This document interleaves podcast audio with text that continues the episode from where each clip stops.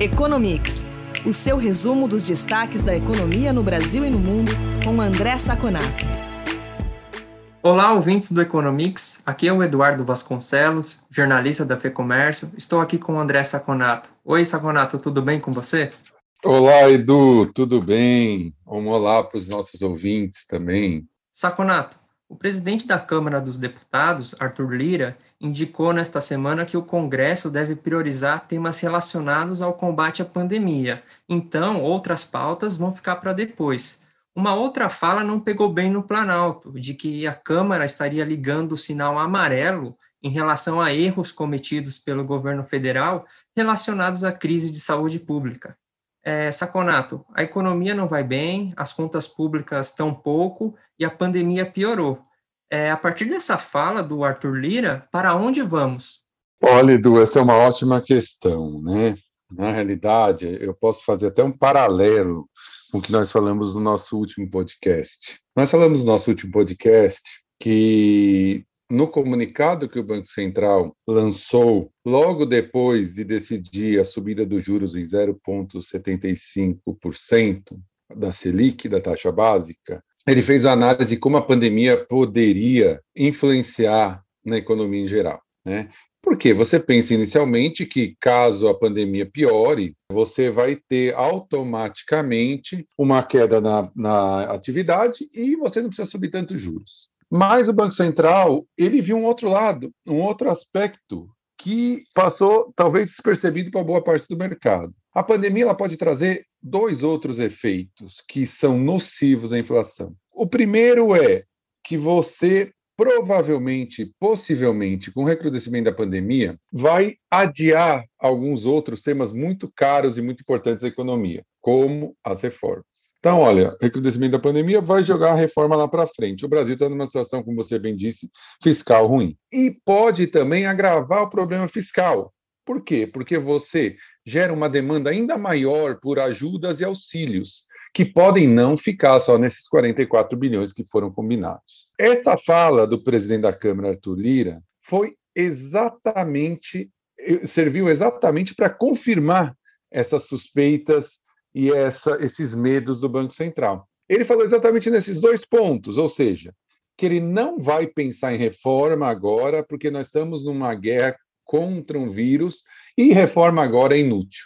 Então, jogou para frente, como o Banco Central falou. E falou também que pode, é, não só nessa fala, mas em outras, que pode efetivamente é, negociar mais valores para auxílios. Então, é o mercado que já estava bastante nervoso em relação ao fiscal ficou está ficando ainda mais nervoso. Mesmo numa época que o Banco Central aumentou juros e falou que vai continuar aumentando, o dólar voltou a subir. O dólar voltou a se valorizar em relação ao real, justamente porque o risco fiscal é iminente. É esse comunicado, e ainda soma-se ao fato de, como você bem disse, do presidente da Câmara ter algumas falas muito que confrontam o governo federal, o que cria ainda mais instabilidade e nervosismo político. Portanto, o que o Banco Central colocou lá no comunicado parece que está sendo corroborado. E isso pode ser muito ruim para a economia no momento em que as expectativas já, estão,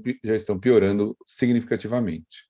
Saconato, o IPCA 15, índice que serve de prévia da inflação oficial, subiu 0,93% em março. Esse foi o maior resultado para o mês desde 2015. E essa alta vem uma semana após o Banco Central ter elevado a taxa de juros justamente para conter a inflação. É, o que tem puxado os preços e vamos ter mais aumentos da taxa Selic em breve? Olha, Edu, o relativo da importância que a inflação vem tendo na análise econômica nos últimos anos, a gente pode medir por aqui pelo nosso podcast. Nós temos falado insistentemente na inflação e temos dado destaque, inclusive, para o IPCA 15, que não é o IPCA cheio, né, para os nossos ouvintes entenderem. Ele é medido entre o dia 15 de fevereiro e 15 de março. Por que, que nós estamos dando essa ênfase? Porque a inflação começou em 12 meses a sair muito da meta e da banda. Né? Quer dizer, para o nosso ouvinte lembrar, a inflação, você tem uma meta para a inflação e você pode variar um pouquinho para cima, um pouquinho para baixo. Nós já passamos de um pouquinho para cima. Então, começou a ser um assunto muito preocupante, tanto que o Banco Central aumentou os juros. Bom, esse PCA 15, ele veio 0,93%. Só para o nosso ouvinte também entender o que significa isso. O IPCA de março de 2020, foi, inteiro, não 15, mas de março de 2020, foi de 0,07%. Então imagine que o IPCA venha próximo do que veio IPCA 15. Quando você vai fazer 12 meses, você tira um 0,07 e coloca um 0,9. Faz com que os 12 meses aumentem muito. É bem possível que já passe de 6 em março, se piorar um pouquinho esse índice que foi visto no IPCA 15. Então, isso é mais subsídio para o Banco Central não só aumentar os juros, que já está dado na próxima, na próxima reunião, em maio, mas as pessoas já estão começando a passar de 0,70, do aumento de 0,75% para um aumento de 1%. E se eu olhar efetivamente o que aconteceu no IPCA 15, de novo, de novo, quem teve o maior efeito foram os combustíveis. Né? Quer dizer, é um efeito de commodity, de uma commodity internacional, que é o petróleo. E se os Estados Unidos crescer muito, e deve crescer, eles usam muito petróleo para energia, tanto energia térmica como energia em geral. E não temos muita expectativa, pelo menos, de queda do preço do petróleo. Né? Um outro ponto que eu queria chamar a atenção é que nesse índice, quem puxou bem para baixo, com uma queda de mais de 2%, foi passagens aéreas. A minha pergunta é: quem está usando passagem aérea hoje? Muito pouca gente. Só que o peso da passagem aérea no índice continua sendo o mesmo que antes da pandemia, porque não dá tempo de mudar. Então, eu ainda acho que essa inflação, além de tudo, está subestimada. Resultado: é, eu começo a ter uma expectativa mais forte de que o Banco Central possa fazer uma, uma corte no próxima reunião de 1% e não só 0,75%. Saconato, na semana passada a gente comentou sobre o Banco Central da China estar estudando lançar uma versão digital do yuan, a moeda chinesa. Agora, o Jeremy Powell, presidente do Federal Reserve, o Banco Central dos Estados Unidos, indicou a possibilidade de criar uma versão digital do dólar. Já se tem mais detalhes sobre isso e será que esse é o futuro das moedas nacionais?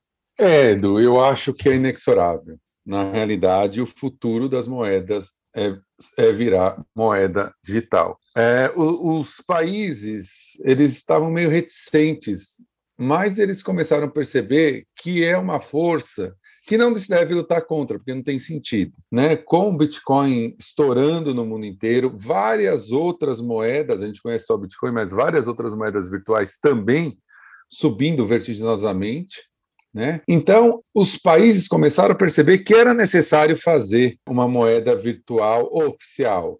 Ah, as pessoas estão apelidando até de Fedcoin, né? não é o nome, nome oficial, mas é, um, é, é o nome que, que se fala. O próprio Jeremy Powell afirmou que as moedas privadas virtuais não são úteis para a reserva de valor justamente porque ela não tem garantia. Quem é, dá garantia, por exemplo, para que o Bitcoin continue, continue sendo aceito, continue, continue sendo demandado? Ninguém.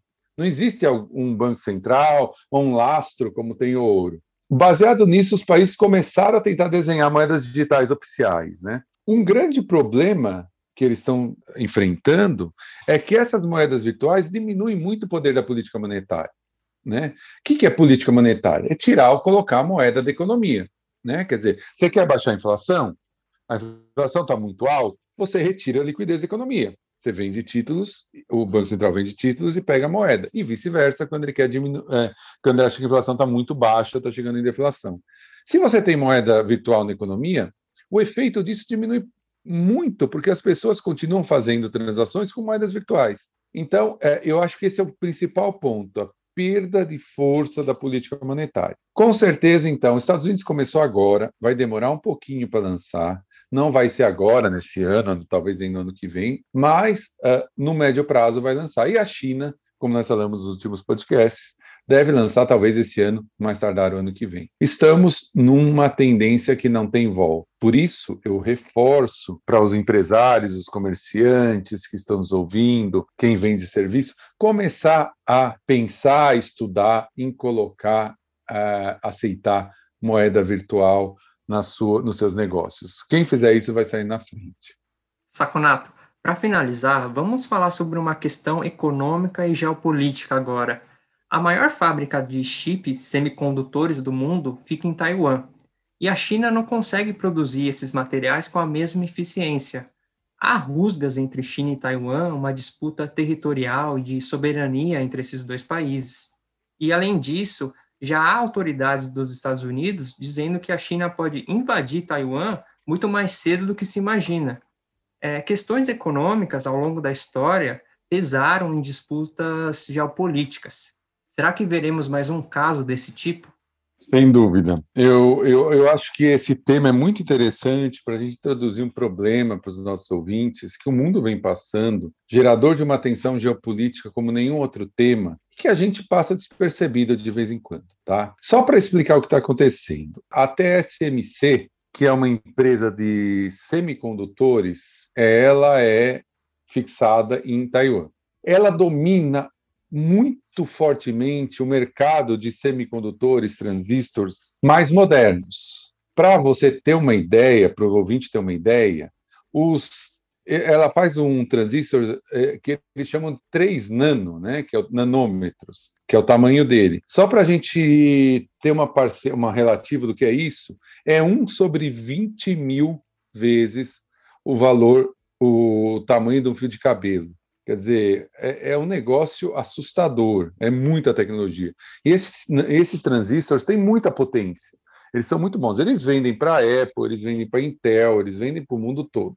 Esses transistores abaixo de 10 nanômetros, 90% é fabricado pela TSMC. 90%. O resto dos 10% são uh, feitos pela Samsung. Um movimento de 21 bilhões de dólares anual. A China, Estados Unidos e outros países, elas só produzem, são mais fortes em transistores de 90, 130 nanômetros, que são transistores que são muito usados ainda, mas estão ultrapassados, semicondutores que não estão no top de linha. Pois bem, o grande problema da China hoje é que, com o decoupling, ou seja, com essa divisão entre China e Estados Unidos, todo o lado ocidental e todo o lado oriental, que é que é ligado aos Estados Unidos, começou a parar de fornecer para a China.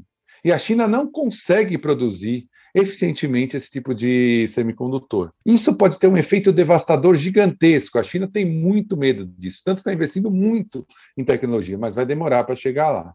E quem faz isso? Quem é o que mais faz isso? É um território com fronteira contra, com a China, que a China considera que é um Estado rebelde que foi separado injustamente da China.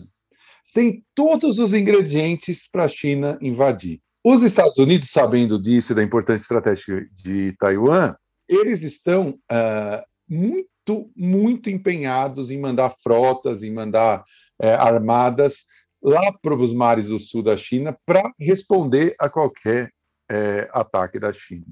Então, é uma zona muito muito, muito, perigosa.